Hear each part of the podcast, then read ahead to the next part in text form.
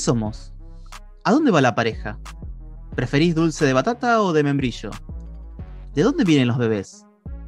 ¿Hacia dónde vamos? Son conversaciones que tarde o temprano tenemos que dar, que no podemos esquivar.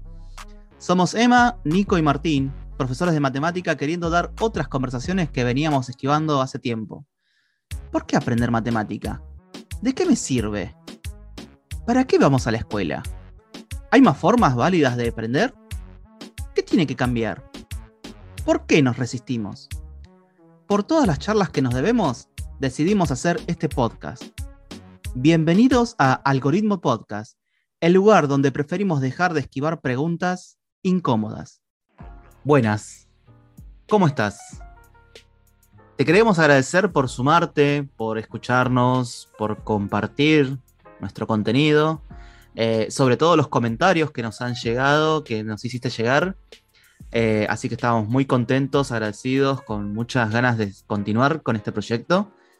Así que sin más preámbulos, eh, vamos a esta segunda parte del primer episodio. Sí. Che, Dani, y, con todo esto, ¿qué es lo que odiaste, digamos, que decís de la virtualidad? ¿Qué es algo, algo que odiaste que decís, ay, la verdad? de la virtualidad, de la virtualidad en pandemia. De la virtualidad en pandemia, ¿eh? Del año pasado, por ejemplo, que fue todo virtual. Ah, que odié. Sí. No, eh, odié a muchos de mis compañeros. Este, está, bueno. A ver, tampoco sé si la palabra es odiar. claro, no es. Pero sí me enojé. Pero es válida la reflexión. Sí. Me enojé con muchos de ellos por, por esto, ¿no? Porque digo, uno puede no saber un montón de cosas, digo, nos agarró medio desprevenidos, eh, que si Classroom, que si una plataforma, una plataforma que por ahí nunca en tu vida habías usado, o sea, entiendo que es una situación compleja. Y que aparte era, es, sigue siéndolo esto, difícil de mm, proyectar algo a corto plazo, ¿no? Porque nunca sabías qué iba a pasar a los 15 días, si volvíamos, si no volvíamos. En un momento estábamos motivados porque íbamos a volver y ahí como que uno más o menos, después cuando ya te diste cuenta que no íbamos a volver, es como que nos bajoneamos todos mal. Em, digo, entiendo que la situación, el contexto no fue fácil, no ayudó en nada pero además de que no haya ayudado, eh, una de las cosas que, yo hablé este año con los alumnos es que ellos lo que percibían era que eran receptores de PDFs, mm. Eh, que las clases se reducen a te mando un trabajo práctico, un texto o un video y contestar preguntas, ¿no? Como que no hubo clase. Eh, y no hablo solamente del Zoom, porque a veces no hace falta hacer un Zoom a veces puedes explicar algo en un video, se los mandás, que lo miren, dales un tiempo para que te puedan hacer preguntas como lo haces en clase. Digo, yo en clase no es que entro, explico, mañana es prueba. Entro, explico, otro día practicamos y volvemos a practicar y un día hacemos Zoom para consultas. Una vez que pasó todo ese tiempo, bueno, acá vamos a hacer ahora un trabajo práctico. Ellos lo único que recibían era la consigna del trabajo práctico, el texto y la consigna o el video y la consigna. Como que se reduce a eso. Entonces, la verdad es que eh, llega un punto en donde mm, colapsás, ¿no? Porque no hubo explicación. No hubo explicación. O, se hacía algún Zoom, por supuesto, en algunas materias hacían algún Zoom. Em, pero igual, o sea, hacían un Zoom, por ejemplo, así, conversado y algo, algún apunte, armá, algo, no sé, comprate un pizarrón. Eh, si no te querés comprar un pizarrón, yo no me compré pizarrón, por ejemplo. Bueno, una diapositiva y escribí ahí. Digo, buscale la vuelta, hacelo un poquito más atractivo. Los pibes no tienen la culpa de que nos hayan encerrado. Posiblemente vos me digas, bueno, no, no conozco recursos. Está bien, ponele, no conoces recursos. Eh, podés, no sé, un PowerPoint, ¿no? es nada del otro mundo. Eh, o el mismo Word, armar un Word con carteles y andar pasándolo. Em, esto, ¿no? Como que le faltó un poco eh, el año pasado de buena onda. Em, o, pedían trabajo, trabajo, trabajo, trabajo y después nunca se corregían. O la devolución era bien. Eh, o a veces la devolución es dos. Y vos decís, no te digo que no le pongas un 2. Si está para un 2, poner un 2, por supuesto, ¿no? pero yo me acuerdo que en una reunión decía, bueno, lo que se puede hacer es grabar un, audio por WhatsApp, lo descargas y lo eh, adjuntas como archivo. ¿no? Entonces, digo, puedes hacerle la devolución de C2 en audio, que no es lo mismo que escrito. Mm. Digo, cambia mucho. Yo te puedo decir, mira, es un 2 porque el primer ejercicio en realidad estuvo incompleto, fíjate que no aplicaste la propiedad distributiva, además en el ejercicio 2, bueno, no lo resolviste, el ejercicio 3, o sea, el tono de voz no es el 2, es otra cosa. Eh, me parece que faltó un poco de eso, de empatía eh, por parte de muchos profes. Entiendo, vuelvo a repetir, que la situación es compleja, em, pero lo mismo, o les ponían, no sé, una evaluación, tenés dos horas para hacerla. Para, o sea, dale, dos horas para hacerla. Son pibes del secundario, vuelvo a repetir, no eligieron. A ver, yo trabajo en la universidad en la que la carrera está Em, armada virtualmente, se concibe virtual, o sea, existía virtualmente desde antes de todo esto. A esos pibes, obviamente, eh, las reglas del juego son otras. Vos elegiste la virtualidad, no me podés venir a decir ahora que no tenés máquina o algo por el estilo. Te anotaste en una carrera que era virtual. Te anotaste en una carrera en la que decía que ibas a necesitar tantas horas por semana, así que no me podés venir a decir ahora que no tenés tiempo digo, un montón de cosas, ¿no? Me puede, eh, se decía que se iban a hacer encuentros sincrónicos en los que ibas a necesitar micrófono y cámara, no me podés venir a decir ahora que no tenés. Digo, más allá de alguna eventualidad, se me rompió, listo, pero después lo solucionás porque vos te elegís eh, esa carrera. Estamos hablando de chicos del secundario o chicos, de un terciario que no eligieron la formación virtual. De la misma manera que yo docente no elegí enseñar matemática en cuarto año virtual. Entonces, me voy a dar ciertos permisos y me voy a perdonar ciertos errores, pero eso no hace que no le ponga un poco de ganas. Digo, si mandé trabajos y les dije, bueno, la fecha límite para entregarlo es hoy, y llegó hoy a las 11 de la noche y de 30 me entregaron dos, yo no puedo seguir como si nada. Claro. ¿Entendés? Eh, o, veo que es el tercer trabajo que pido y fulanito no me entregó ninguno. ¿Te cuesta mucho mandarle un mensaje? Che, ¿pasó algo? No, le des otra chance si no querés. Pero es, es, no sé, es lo humano, ¿no? El vínculo. Eh, es por lo menos mínimamente saber que te registro. ojo, me ha pasado que yo mando los mensajitos y por ahí nunca me los contestan. Pero yo los mensajes los mandé. O sea, lo que estoy diciendo es, em, una cosa es el adolescente que puede colgar, hay que ver qué es lo que está pasando también en la casa, o qué es lo que está pasando y razón por la cual no te contesta, ¿no? Pero uno como adulto tiene que dar el ejemplo, me parece a mí. Y el año pasado eso faltó. En muchos casos, no en todos. Y aclaramos que no es odio, sino es enojo. No, claro, no es odio, no es odio. Que a ver, como me decía en algún momento el rector cuando lo hablábamos, este, él lo que me decía es, estas cosas ya pasaban. Y es cierto. lo que hizo la pandemia es poner en evidencia cosas que ya venían pasando. O sea, posiblemente ese profesor que eh, mandó el PDF y las cinco preguntas para resolver, o 50, porque he visto trabajos prácticos de 50 preguntas, eh, digo, posiblemente era lo que hacía y de hecho me pasa que ahora en la presencialidad a veces estoy en el pasillo y cuando paso por la clase de ese docente miro y tiene a la mitad del curso dormido. Claro. ¿No? Este, y el profesor que expone, expone, expone y habla todo en el mismo tono. Entonces digo, bueno, eh, lo que pasó en la pandemia fue un reflejo de lo que pasaba en la, en la presencialidad, de lo que pasa, de lo que pasa en la presencialidad.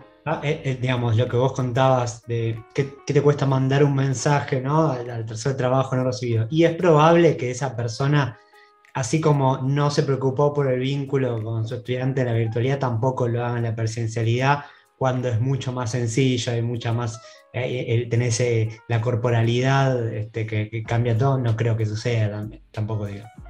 Y ahí la respuesta va a ser, bueno, pero esa no es mi tarea. Yo estoy acá para enseñar esto. Claro. Y yo no te estoy diciendo que lo apadrines al chico, ni que lo adoptes, ni que vayas a resolverle los problemas. No, no. Pero es el gesto humano de decir, te registro y sé que no estás. Digo, a mí me pasa en el aula que entro un día, entro otro día, el tercer día, che, ¿qué le, le pasa a fulano que no está viniendo? ¿Le pasó algo?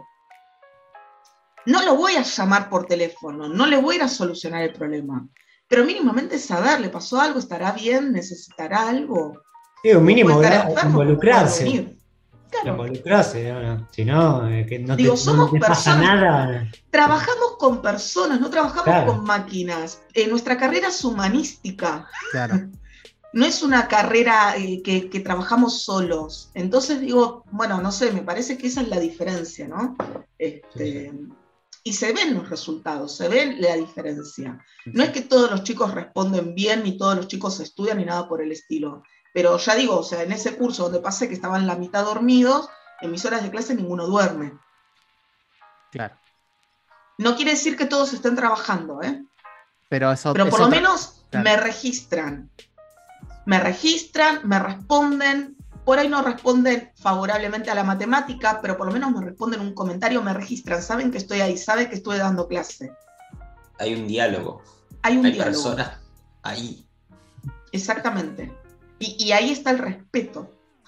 Claro.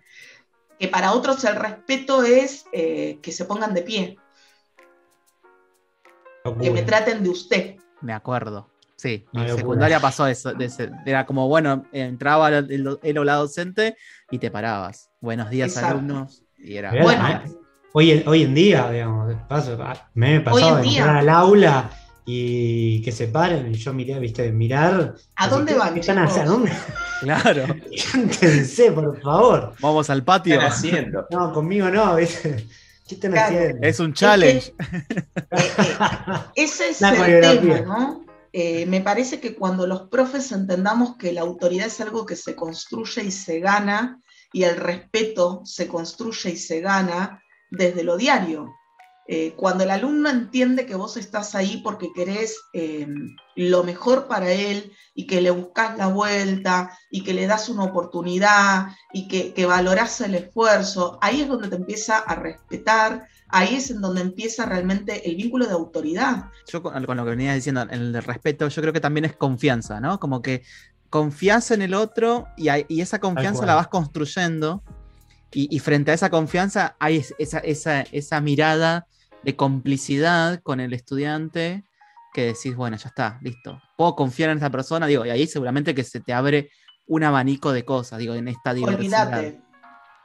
Sí, Olvídate. es creer, confianza, creer, ¿viste? Creer en la otra persona. Bueno, este, este- este tipo o esta eh, tipa algo me va a aportar, eh, por algo está diciendo esto. Este, pero eso es creo lo que decía Daniela, es un, un laburo, un proceso.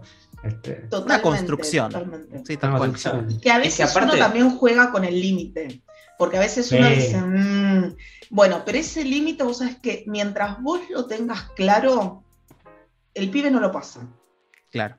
el pibe no lo pasa, pero lo tenés que tener claro vos. Este, hasta acá sí, hasta acá no. Me ha pasado a veces, sobre todo en los grupos de WhatsApp, que a veces han puesto algún sticker que uno dice, "Mm", y se los digo, censurado. Eso no, pero se los digo bien, y yo creo que ahí está la clave, digo, no es que porque te reté ya está, te odié el resto de tu vida, porque te sacaste un uno, te vas a sacar un uno el resto de tu vida, y creo que eso los pibes los perciben. Pasa que a veces rotulamos rápidamente. Este es el que no hace nada, este es el que eh, no sabe, este es el que me entregó en blanco, y te voy a tener así hasta la próxima prueba. Como que no, no sabemos perdonar eh, las macanas que se mandan. No estoy diciendo que hay que perdonar todo, hay que poner los límites cuando los pibes se van de mambo, Claro. Eh, pero sin castigar, sin rotular. Desde el cariño se pueden hacer tres millones de cosas, tres millones de cosas. A veces me he enojado mal, por supuesto, este, pero me pasa que me termino de enojar. Estoy, me ha pasado este año que los tenía para un Zoom y yo esperando y no se conectaba nadie y dije, no puede ser. Este, entonces en el WhatsApp alguien pregunta, ¿dónde está el link? Me enojé más todavía. ¿Cómo dónde está el link? O sea, te mandé todo. Estaba furiosa. Bueno, se conectaron cuatro o cinco, empiezo a retarlos mal, enojadísima. Lo peor de todo es que estaba retando a los que se estaban conectando, ¿no? Pero bueno, yo estaba enojada y necesitaba canalizarlos. Empiezo a retar y qué sé yo, se me corta la luz, ¿no va que se me corta la luz? Me quería Ah. matar, porque encima me quedé con todo el veneno, bueno. Cuestión, en la clase siguiente teníamos presencialidad. Dije, ya me van a escuchar en la presencialidad.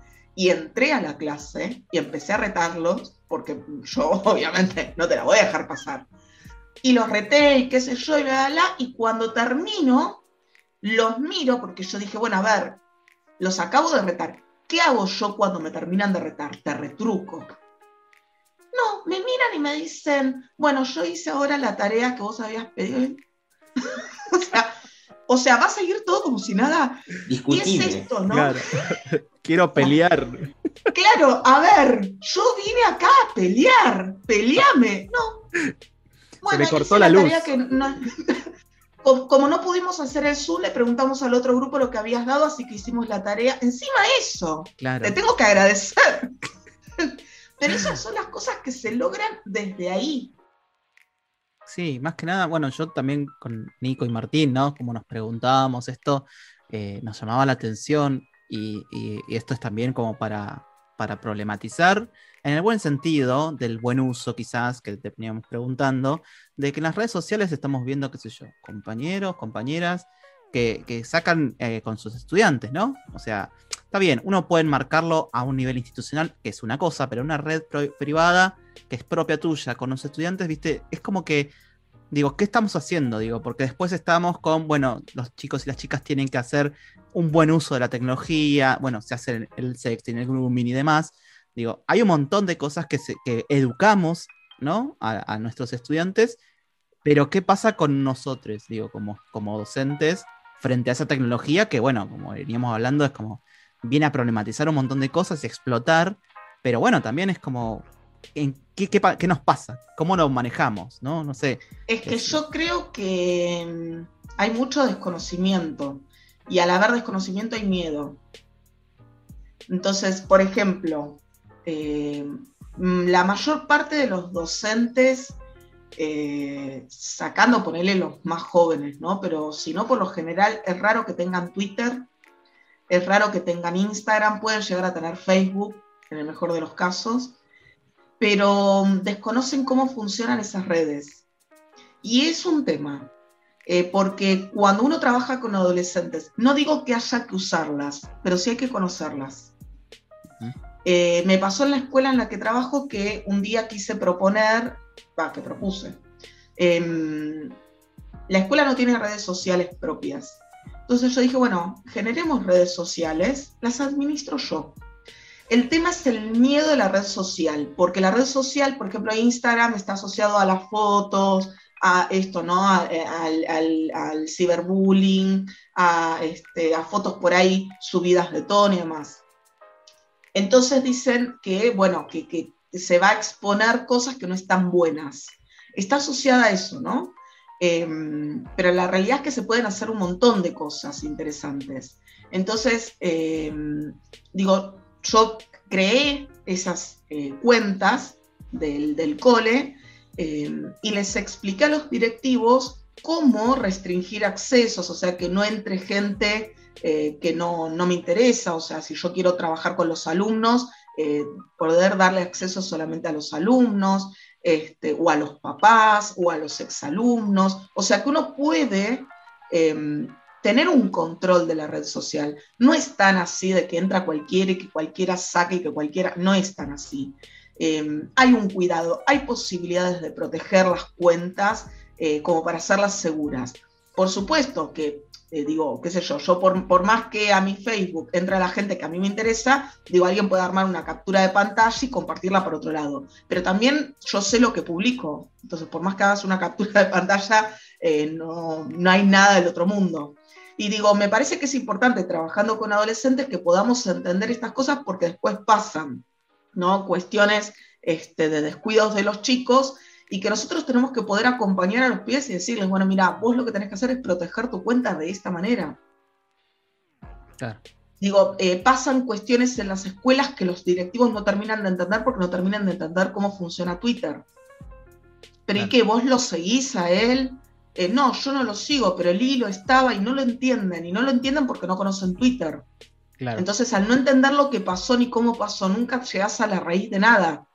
Entonces, me parece que, los colegios tenemos que empezar a empaparnos en, estas, en, las redes en las que se mueven los chicos para poder acompañarlos de otra manera, este, incluso de, desde lo que propone la educación sexual integral, ¿no? El cuidado, eh, eh, la protección de, lo público y lo privado, eh, y todo eso lo tenemos que enseñar en la escuela porque los chicos no, algunos lo saben, pero no es lo, común. La realidad es que los chicos se abren sus cuentas de, de, de Facebook, de, Facebook, de Instagram o lo que sea, se lo abren a los 12 años, se lo abren ellos. No es que la, la, mamá o el papá les abre una cuenta, entonces la mamá o el papá sabe cuál. No. De hecho, conozco chicos que tienen dos cuentas de Instagram. Una en la que está la familia y la otra. Sí. Sí, sí, tal cual. Tal cual. ¿No? Entonces, estas son las cosas que hay que empezar a trabajar en la escuela. Y la red social tiene que estar en la escuela. Eh, para poder aprender a, a, a usarla. Eh, este, y cuidarnos, ¿no? Sí, también es esto de, de, de, retroalimentarse con el estudiante, digo, ¿no? Esto que venías a decir, bueno, a mí me enseñaron a usar otros programas que yo había propuesto, pero por, por fuera, ah, bueno, yo uso esto, bueno, también es como, bueno, ¿qué tiene el Twitter? Digo, a veces tenemos eso, ese como, como veníamos hablando, ¿no? De, del conocimiento lo tengo yo, pero de repente una red social no la tenés en ese conocimiento. Y es interesante poner en cuestión esto de, bueno, eh, si generamos esta confianza, digamos, y esta, este respeto que se tiene mutuo, entonces ahí es, también es jugar con este tema de lo privado, lo público, qué pasa ahí, problematizar eso como, como eh, docentes también. Por ejemplo, eh, tengo el grupo de WhatsApp, ¿no? Y eh, hay profesores que me decían, y, pero pueden ver tus estados.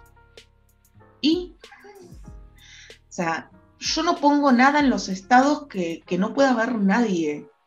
Eh, no digo, no es que digo, odio a mis alumnos. Claro. Entonces. No, sobre, sobre eso, justo, viene justo esta, esta idea, porque tam, está bueno esto que planteas de no solo eh, para los alumnos, alumnas, sino para docentes. Este tema de tenemos un montón de generaciones, vamos a tener una generación nueva de docentes que sí tiene Instagram y Twitter. Y que como, o sea, como estudiantes o seres humanos tienen una utilización del Instagram o Twitter que, eh, que no pueden trasladar adentro del aula o al Zoom o a lo que sea. Y creo que también ahí va eh, una necesidad de formación o de, o de esto. No voy a subir a mi WhatsApp algo de odio a mis alumnos. Ya el espacio debe ser otro. Claro. O, espero que no, que no haya, claro, espero que no haya ese espacio no nunca, ¿no? Digo, no odies a tus alumnos. Eh, no, pero a ver, digo, sí eh, conozco eh, un caso, eh, no en el colegio donde trabajo, sino de este, una amiga con sus hijos, de la maestra, que en los estados de WhatsApp, la maestra tiene el grupo de WhatsApp con los papás. Y en los estados de WhatsApp, cuando era todo este lío de si la virtualidad, vamos a la presencialidad, y hoy era virtual y dos horas más tarde era presencial y qué sé yo, eh, los estados, si bien no ponía odio a mis alumnos, eh, sí hacía comentarios como muy despectivos, ¿no? Tipo eh, algo así como, eh, eh, si querés traer a tu hijo con este frío, entonces no lo querés, cosas así, claro. que vos decís, em, tenés a los papás de tus hijos en el WhatsApp, ¿no? Claro. O sea, o no tenés idea de cuál es la dimensión que a veces pasa, que no tienen idea de a dónde llega ese mensaje ellos creen que lo miran sus cuatro amigos. Por más que después ven quién mira, no toman dimensión. Como que todo está permitido. Total es mi WhatsApp. No, bueno, pero a ver, no es total es tu WhatsApp. Eh, hay que respetar un poco al otro, ¿no? Entonces, cada uno es libre de pensar y de opinar lo que quiera. Pero hay determinadas cosas, hay un filtro que uno tiene que tener. Digo, y una cosa es una charla con amigos, otra cosa es una conversación con un directivo, otra cosa es, eh, o sea, no, no es lo mismo. Y me parece que ahí es donde se va perdiendo, ¿no? Eh, eh, digo, qué sé yo, no sé, ponele, que tengas un Facebook eh, y que agregues a tus alumnos. Yo tengo alumnos, tengo exalumnos en mi Facebook, tengo a papás, tengo amigos, tengo de todo, ¿no? Y, pero digo, porque yo sé que no publico nada eh, que pueda llegar a ser ofensivo, porque no las uso para eso las redes sociales, ni publico cosas de mi intimidad. Puedo, publicar de alguna manera opiniones, porque digo, cuando mm, subo algo que tenga que ver con, no sé, eh, que me gustan los, gatos, porque yo a mí me gustan los gatitos, digo, eh, sí, es una opinión, pero sé que no, no, genera controversia, o sea, no es algo que tenga que ver con lo político, más allá de que uno pueda tener su opinión. No es una red social el lugar para hacerlo, sobre todo cuando uno tiene en esa red social eh, llegada a gente eh, laboral. ¿No? Porque una cosa es lo familiar, los amigos. Bueno, y de última, si no, generate otra cuenta. ¿No? Que sea una cuenta laboral. Entonces ahí te manejas dentro de lo, dentro de lo, de lo académico, ¿no? Y después tendrás tu otra cuenta para tus amigos, para, bueno, listo, me parece, como los grupos de WhatsApp. O sea, yo tengo mi grupo de WhatsApp con amigos en donde compartimos stickers y cosas que no puedo compartir en un grupo laboral. Pero es esto, ¿no? Es saber dónde sí, dónde no.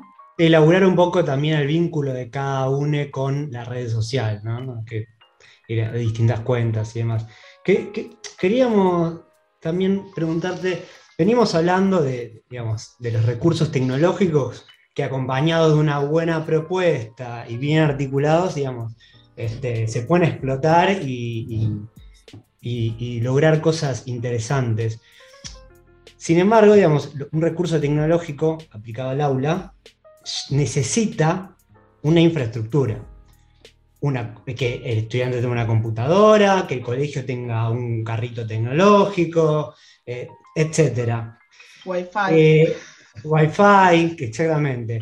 Bueno, ¿qué, Claramente, esta situación no se da en la cotidianeidad de muchísimos estudiantes.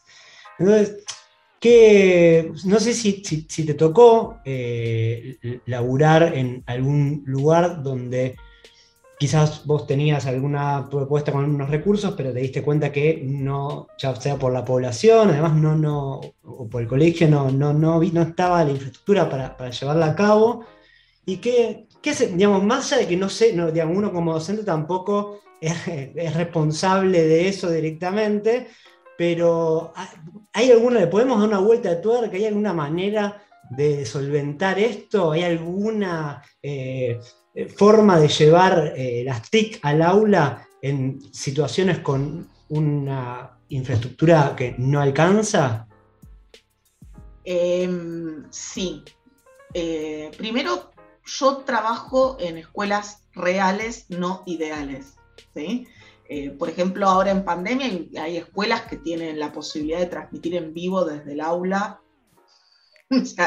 eh, me parece genial. Yo la, verdad grabo con mi celular. Este, lo único que tengo, pero porque lo había comprado antes de la pandemia, no me preguntes por qué, un trípode chiquitito, entonces puedo sostener el celular en un banco. Em, pero es eso, es bien caserito lo mío. Eh, no, no trabajo en escuelas en las que los chicos tengan cada uno una netbook, no trabajo en escuelas en las que tengan carritos. Eh, de hecho, por ejemplo, en la escuela secundaria en la que trabajo hay un laboratorio de informática que está usado todo el día porque está toda la escuela en ese laboratorio, con lo que ni siquiera tengo acceso al laboratorio.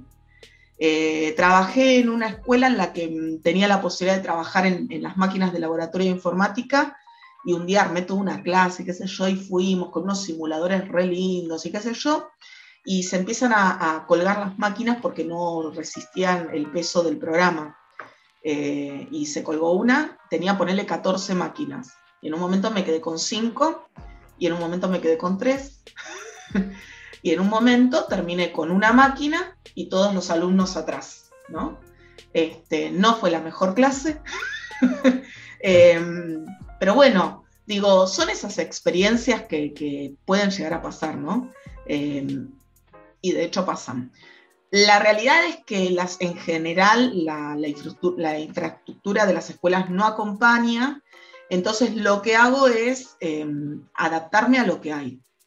Entonces, por ejemplo, en la escuela en la que trabajo, yo sé que reservándolo con tiempo, cuento con un cañón y la computadora, igual la computadora hoy por hoy me llevó la mía, porque la verdad que, eh, porque ya tengo todo instalado, digo, no tengo, porque la primera vez también le pedí que instalen determinado programa en la computadora, fue como pedirles misión, era un GeoGebra, eh, no era otra cosa. Eh, pero es gratuito, lo descargas de acá, fue terrible. A la NASA, digamos. Claro, no tal cual. Este, que le dije, mira, puedo descargarlo yo, pero necesitaba una clave para poder. mira, sé lo que quieras. Entonces ya directamente me llevo mi computadora. Eh, pero bueno, el cañón sí uso el cañón del, del, colegio, que hay que reservarlo porque no está dentro del aula. O sea, no es que trabajo en esas escuelas que tienen el cañón con la pantalla digital, no. Eso no lo tengo. Ojalá. Con lo que claramente hago un uso eh, muy eh, esporádico de los recursos porque no, no lo tengo disponible. Es algo que tengo que reservar, que a veces lo reservaste para mañana y llegó mañana y la verdad es que lo necesitaría pasado mañana. Y pasarlo un día, no, ya está ocupado. Entonces realmente lo pienso tres millones de veces. Pero bueno, cada tanto hacemos algo así. Entonces llevo el cañón, proyecto y trabajamos con algo este, en el aula, pero digamos como soporte una explicación, no para que trabajen los alumnos, porque claramente ellos no tienen con qué. Claro. La otra cosa que también hago es empiezo a trabajar con celulares, ¿no? Entonces les empiezo a decir que descarguen tal cosa, que descarguen tal otra. Me pasa que a veces no tengo más lugar. Em, en el colegio hay wifi, pero no les dan la clave porque si se conectan todos se cae. Entonces tienen que usar datos y no todos tienen datos. O sea, eh, no, no trabajo en un colegio ideal. Em, ¿Qué es lo que hago frente a eso? Trabajo mucho por fuera de la escuela. O sea, esto, ¿no? Les doy soportes que eh, puedan trabajar ellos en sus casas con el wifi de su casa, ¿no? Bueno, gracias a Dios trabajo en una escuela en la que los chicos tienen wifi en la casa. Algunos trabajan con el celular porque no tienen otro dispositivo, otros trabajan con, el, sí me fijo de elegir recursos que se puedan trabajar con el celular. Eh, a veces eh, uso la clase para preguntarles, bueno, a ver, los que tienen tal celular pudieron descargar tal cosa, sí, no, yo no, bueno, cómo se descargan un dispositivo o en el otro, este, el que tiene computadora mejor porque lo, trabaja más cómodo, pero bueno, no todos los, chicos tienen. Pero es esto, o sea, pienso recursos, por ahí no tanto para el aula eh, pared, sino para el aula casa, o sea, para apoyo de lo que yo hice en la clase, porque la verdad es que no, no tengo otra opción, pero siempre se puede. Buenísimo. Siempre se puede. Muy interesante esto de lo del aula casa, ¿no?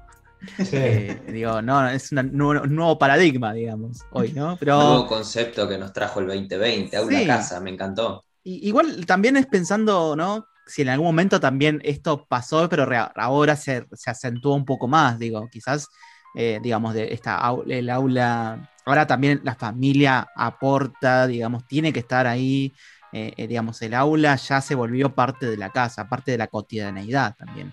¿no? Es, algo que también el pesar, digo, de que, bueno, las tareas de cuidado de las, mujeres se acentuó aún más, digo, encima si es docente, aún más todavía, digo, hay un montón de cargas que se están dando en, la casa y, esto de sumarle a como aula también es, otro, otro tema que, me parece interesante.